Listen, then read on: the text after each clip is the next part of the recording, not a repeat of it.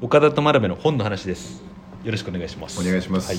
えー読書の秋引き続きということで、はい。よろしくお願いします。えーえーっとまああのーまあ僕も真鍋さんも結構なんかあんまジャンル関係なくいろいろ読むと思うんですけどあのーどうですか？最近、えー文学文学系というか はい。そういうのはなんかあのー読んでますか、はい。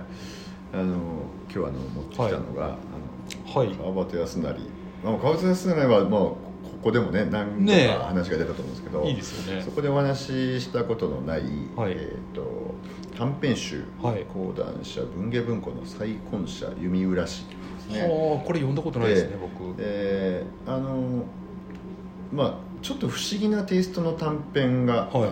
を集めている、はい。えー短編集なんですよね。ででまあななんで川端の本をまた読んでるかというと、はい。ちょうどお中国で川端康成がブームになってるっていう、あそうですか。いうニュースを見たんですよ。へで中国では、はい。あの日本と著作権の切れる時期が違っていて、えあそうですか、でまあ、あの作者が死んではい。50年で著作権が切れるんですね、はい中国は、はい。日本は70年なんですよ。あへえー、と川端が死んだのが72年なんで、はい。去年中国では著作権が切れているのでえああ自由に川端の本を出版できると。あーそうですか。いうことですね。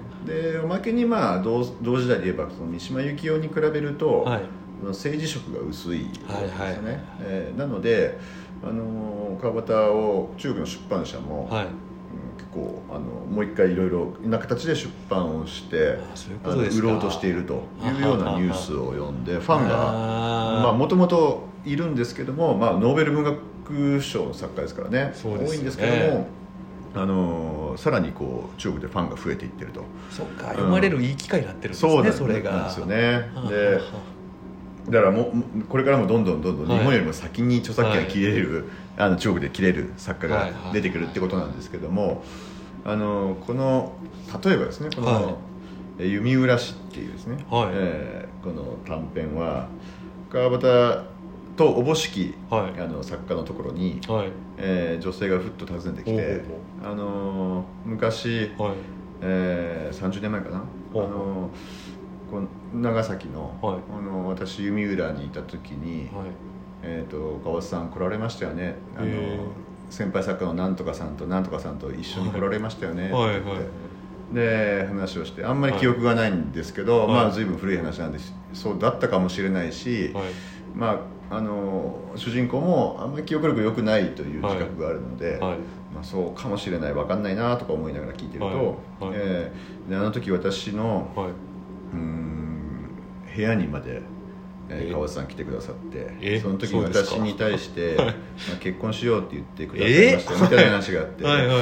やそんなそんなややこしいことあったのかなということで、はい。なんか不安になるんですよね、はい。はい。それで、えーとまあ、子供が今2人いまして、はい。えーまあ、その後静岡に、えー行って静岡ではい。子供を育ててきたんですけども、はい。えー実はあのあなたの子かもしれません。みたいなことを言っうてわそれでまた来ていいですか？とか言って去っていくんですよ。うわー。えー、と思って。で、まあ、ちょうど、はい。あのそこにいた、ーはい。えー作家仲間に話をすると、はい。えーでいろいろ調べると、はい。その弓浦っていう町ははい。どこにもない町なんですよね、うわ悪いな ええでまあ不思議な女性だったねみたいな話をしているんですけど、うん。でもこの主人公もいやでもうん完全に嘘か誠かもうよくわからないなと、うんううんん、自分自身もそのあの本当に現実で生きてるのか生きてないのかわからないところもあるので、ああなるほどややこしいなみたいなことをね自分の頭もおかしいあ相手の頭おかしいのではなくて自分も頭おかしいのかもしれない。なとか、はいろいろあのーなんですかねあのー悩むというので終わっていくという、まあ、すごく不思議な読後感の短編なんですよね。で、まあ、こうこういった類の、まあ、短編が揃っていてあ あいいですね。川端康成っていう短編の方が僕は好きああいないんですよ。ですよね。わかります、うんまあ、正直そのなんですかね温泉地に行って、はい芸者さんとどうのこうのってはいはいはい。で温泉地に行って芸芸者さんとどうのこうのになったことはないので、まあ、あんまりこう長編読んでてもはい。はい。はい。あのピンとこないんですけど、はい。こういうキレのいいですね、はい。短編っていうのはあるし、そうですね。まあ、まさにあの棚心の小説っていうショートショートもそうですね。本当にこう面白い小説なんでそうですね。それなんかはい。あのやっぱ有名なのはねちょっと長めのやつが有名で言われますけど、やっぱ短編やっぱすごいですね、で、まあ、そもそも川端康成文学賞ってあるじゃないですか、はい。あれも短編に与えられる賞なんですよね。ああそうですよね。なんでやっぱり短編作家としてのそうですよね。川端っていうのは本当素晴らしいですね。そうですよね、なんか今の話も僕も最近思ったことがあって、うん僕って勝手に記憶書き換えてるんやなと思ったんですよ。あはいはい僕っはい。て正確に覚えて、はい。それを記憶として使ってるんじゃなくて、うん。俺あの ないもんを作り出して記憶やとしまい込んでることとかあいっぱいあるんやなと思って自分でゾッとすることがたまにあったんで、はい。なんかちょっとまあすごく読んでまあみたく実とは違う記憶がよ。記憶として自分の中にある。そうですそれはだからね確実にありますよ。ありますか、ええ。でなんか一つのエピソードも、はいはい。まあ、5年10年話してるうちにはい。違うエピソードが変わっていってるっていそうなんですよ。ありますしそうなんですよ。あのー自分のあー例えば親とか身内と喋っていたり、あるいははい。古い友人と喋っていても、はい。昔聞いたエピソードとはい。今聞いたエピソード、ちょああちょっとディテール変わって。変わってますね。え え変わる。あるわけですよね。変わる。ええ。でもやっぱ人間ってそうやって生きていくものであの記憶をこううまく書き換えながら、はいはいはい。それでその物語の中で自分が逆に生きているというような、はいはい。あーまあ、それで自分の中でバランスを取りながら、はいはい。あー生きていくっていうことなんだと思うんですよね。いやーそうですか。じゃあまあ僕一人でもないいですかね。なんか僕本当にあの一時情報二次情報って言って、うん。こうなんか伝われば伝わるほど精度が下がるっていうのはうん。分かってたんですけど、うん。なんか自分の中だけでも俺精度が下がってるなと思って、なんかちょっとショックだったんですけど まあなんかちょっと。でも本当にこう正確に全て記憶するよりも少しずつ変わっていく人の方が面白いですよね。ああなるほど。ど面白さはありますかね、やっぱりこう小説でもはい語り手自体が信用できないというようなまあまさに和夫石黒みたいなですね、はいはいはい。喋ってる人間が本当のこと言ってるかどうかわからなはいと思いながらその語りを読むっていうあさあ分かりますね。そのパターンですね。わかります結構それは面白い流れだなと思っているのでですね。ぜひそのままでいてほしいなと思いますよね。え ー僕は最近あのですねあのえー野呂国信さんというえー芥川賞作家のはい。方が、うん。えー出してる「えー野呂国信ミステリー修正」という文庫本中高文庫の読んでたんですけど、でまあ目次を見て、まあ、目次見てこうパッとなんか目に入ったタイトル読もうと思っはい。たら一番最初に目に入ってきたのは「あのカミソリ」カミソリ。っていう短編なんですけど、うん。なんでこれ目に入ってきたかというと「カミソリ」という短編は志賀直哉の短編で読んだことがあったんですよ、はい。ですごく好きな話なんです、うん。僕。うん。で好きやけど志賀直哉のカミソリはもうすごく怖い話で怖いですね。えーっとその怖さが起きる出来事も怖いんですけど、うん。その主人公がやってしまう過ちは、おそらく自分も同じ境遇になればやってしまうんじゃないかという、うん。えー自分まで続い地続きに続いていくような怖さがあったんですよ。ど。なるほど。でまあけどすごい短編だと思ってた、思ってるんですけど、うん。その志賀直哉のカミソリも、でこの野呂国信さんの「ミステリー修正」読んだらカミソリがあるんで、えー読んだんですよ。うん。